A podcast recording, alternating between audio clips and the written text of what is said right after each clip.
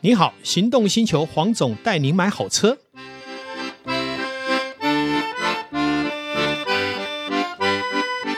黄总带您买好车，今天又来谈幸福的时刻。嗯，今天来黄总这边录音的话，真幸福 啊！首先又喝到黄总香甜美味的果汁跟咖啡以外呢，黄总中午带我去吃一家非常，我个人觉得非常非常超值的一个餐厅呐、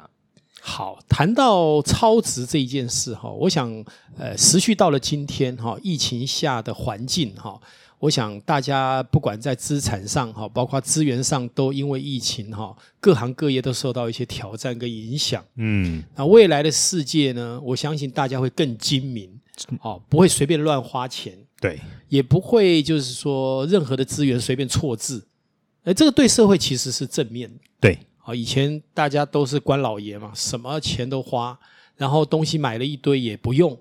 然后吃呢吃的堆的满坑满谷的，然后垃圾都没地方丢。是，那也许疫情下改变人类的一些想法跟生态，因为你资源减少了嘛，你看运费大幅的涨，嗯好物资开始大涨，嗯，也就我们可以用我们的资源去购买的能力也在下降，对，那这是好事。嗯因为对这个社会呢，对这个国家呢，对这个整个地球呢，或许是减少浪费的一个机遇。对，那刚刚呃，导兄有提到中午我带他去吃，我们就直接讲了也无所谓了。啊，对，直接讲吧竹，间火锅的集团哈、哦，嗯这家集团呢，很棒的一点就是说，呃，它提供一个非常物超所值的锅物。嗯哦，当然，它经营除了这个还有其他的哦。但是我们今天呃在基隆的这一家这个微笑店哈、吃到的这个火锅呢，它很特别的，它虽然是单点，消费金额也不高，可是它提供一个什么无敌的所谓的菜盘的选项，对，而且是把费自助式的。我我觉得他菜盘里面的品质非常好，对，一般来讲哦，把费自助式我能应付你就好，何必呃一定要多棒的像单点一样的水准？对，可是我觉得那个经营者的态度不一样。嗯他觉得我就是要让你满意，哪怕我的食材成本增加一点，只要你满意，就是什么后续的动能。而且我有注意到，它那个菜盘呢，它里面的所有的食材，包含它的青菜等等，那个等级你会觉得是非常高的。是的，呃，那我想说，如果说以一个经营者来说，嗯，它这样子的成本，它相对是增加的，是尤其在这个疫情时代来说，反而也增加他自己的一个经营上的负担呢。好、好，我们这样讲，经营的负担分两个面向，一个是食材成本的负担，另外一个是行销费用的负担。为什么？因为可能我必须要花很多钱去行销。可是你有没有发现一件事？我们吃完到现在一直在谈它，对，包括在 Parkes 这边来谈这一件事情，他也没给我们钱，我们为什么乐意帮他分享？因为我们在那边得到什么吃的幸福感。嗯，当你看到幸福、吃到幸福、体验到幸福的时候，你就会想什么？你会想要把幸福发散，而他这一股能让我们愿意把他的餐厅幸福感发散的动能，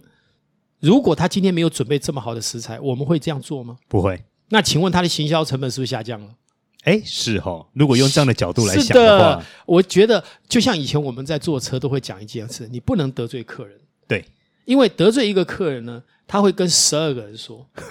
可是你努力的去创造所谓的服务客户啊，你做的再好，客人最多只会跟四个人讲。嗯，你看那一相抵之下，差了好几倍。对，所以服务好客人还是相当重要，而且不能让客人产生抱怨。嗯嗯，那你看，像这一家呃集团，它不但让我没有产生抱怨，还会帮他这样做免费的推广。嗯，那可其实也是一种什么？也是日行一善。可以，可是这样听起来的话，我总觉得这感觉中间有点奥妙，就是说，嗯对于在疫情过后，那黄总，你觉得对于一个经营者来说，他到底是应该要加码投资在消费者身上呢，嗯还是说加码放诸在行销上面呢？呃，两个可能都还是必须平衡。但是我觉得，当你服务给客人的每一个点点滴滴，客人都会敏感五内。嗯，我再讲一个，今天刚刚讲到是竹间这样的一个呃所谓饮食餐饮集团。那最近刚好有幸呢，我的一个老师呢，哈、他在传播界包括广告界都相当有威望。嗯，那也接受了一个这个集团的委托，来增加这个集团呢他们的一个所谓的品质跟内容。好，那有幸我去参访，那这个集团其实我也不避讳了，就是很有名的富兰朵集团，嗯哦蛮它有是一名的个哦饭店集团，是好是蛮有名的，像他在乌来的这个饭店集团的每一个晚上平均单价在两万块左右啊，在那个赤壁湖啊，也就垦丁啊，也达到三万一个客单价。然后最近他们在像头城这边有投放了一个新的一个叫做富生里山，好，那这样的一个类似农场、类似森林又可以住宿的，那是一个让人家很向往的。好，那它这个富生里山很特别，它为什么用里山两个字？其实里山啊是一个日本，他们针对啊在这一段时间可能经过了几百年存活的一个村庄，不为人知的，也不会有很多人来人往，它保留了自然的素材，不被都市去破坏，但是却能维持什么很舒服的那种古典的生活环境，哇农这村的生活环这境。很难得、欸，对，所以他们就会有个倡议，就是说，呃，他们这样的一个形态，我们尽量不要去破坏它，让它维持，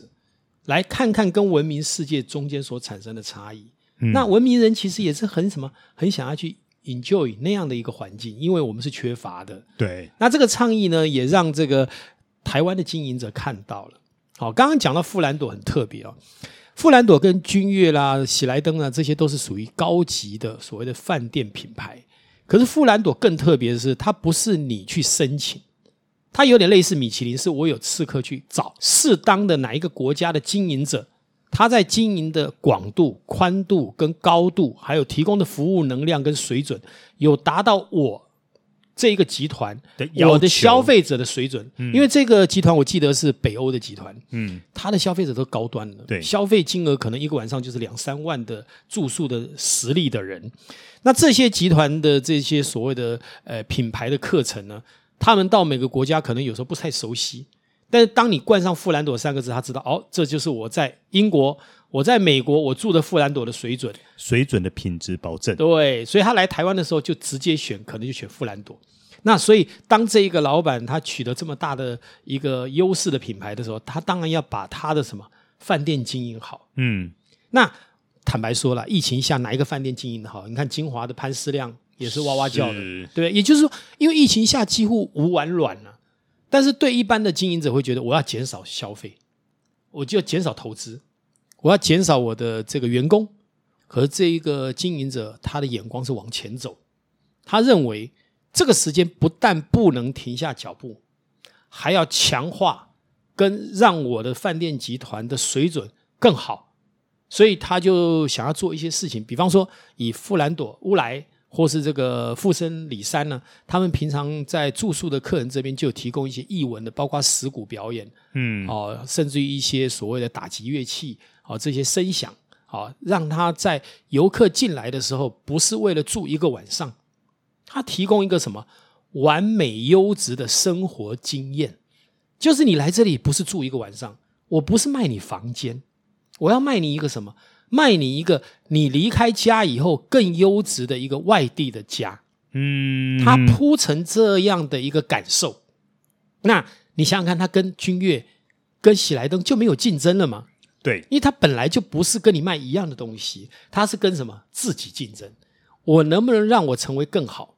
我能不能让客人得到更大的享受？这才是这个集团的经营者他看待的问题。所以也就是说，他除了说提供一个优质的住宿以外，他也把整个生态或者是把文化这样的概念跟元素融合进来咯。是我举一个很简单的例子哈，因为我为了这个事情，我也跟着我们老师去参访了四五次，因为我们总是看看能哎还能有什么琢磨点。还能什么有可以做建议的哈？那很高兴的就是有这个机会去参访的过程里面，当然我有一些心得，也跟我的老师也一起沟通他在这个部分的视野跟看法，因为毕竟我的老师的看法是非常高端的哈。那么我们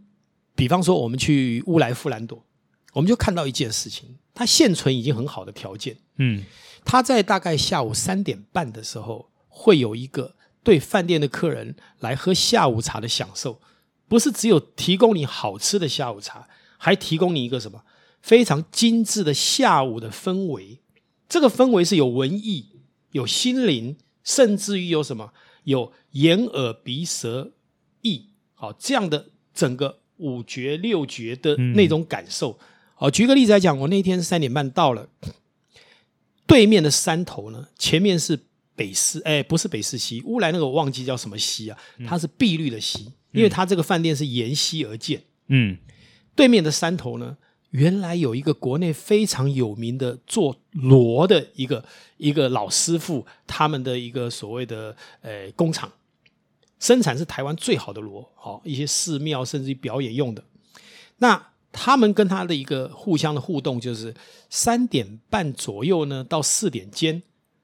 对面呢每天都一样的时间会敲他的螺出来，嗯，是不是会震撼山谷？对，那坐在对象的人也会感受到哇，很自然的声响，可是感觉很特别、感觉对就是你坐在山谷的另外一边去听着山谷的那一头的一些音乐，我们常说双向交流。对什么叫双向交流？这个时候呢，富兰朵这边呢，也在他敲完锣大概五分钟左右，哎，人家跟你呼应，好，好像说郎有情妹有意嘛，嗯，那人家已经呼应你了，你是不是要做一个反应？对，所以他这边呢就有一个很大的鼓，我们所有的在这边欣赏的人就会看到很专业的鼓手，哦，这也是饭店他们提供他们一个工作的机会，顺便提供一个表演的场域嘛，因嗯为现在台湾很多场域的表演都没有了嘛，他提供他，然后呢，这个表演者呢是一个壮汉，嗯然后身上呢上半身呢是充满了肌肉感，嗯，拿着那个大鼓呢，咚咚咚，哦跟你回这个应锣过去对应。你不觉得在那个时间点，时间暂停了？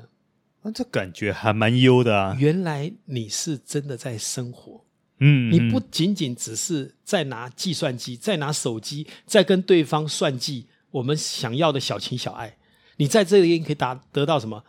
大自然所谓的天人合一。我觉得在那个当下，应该你脑袋或是说手上所有这一些算计的一些事情，应该通通都暂停放下了吧？都暂停了。对你看他给你一样美好的经验，还有刚刚讲天人合一，嗯嗯，大自然环境，对不对？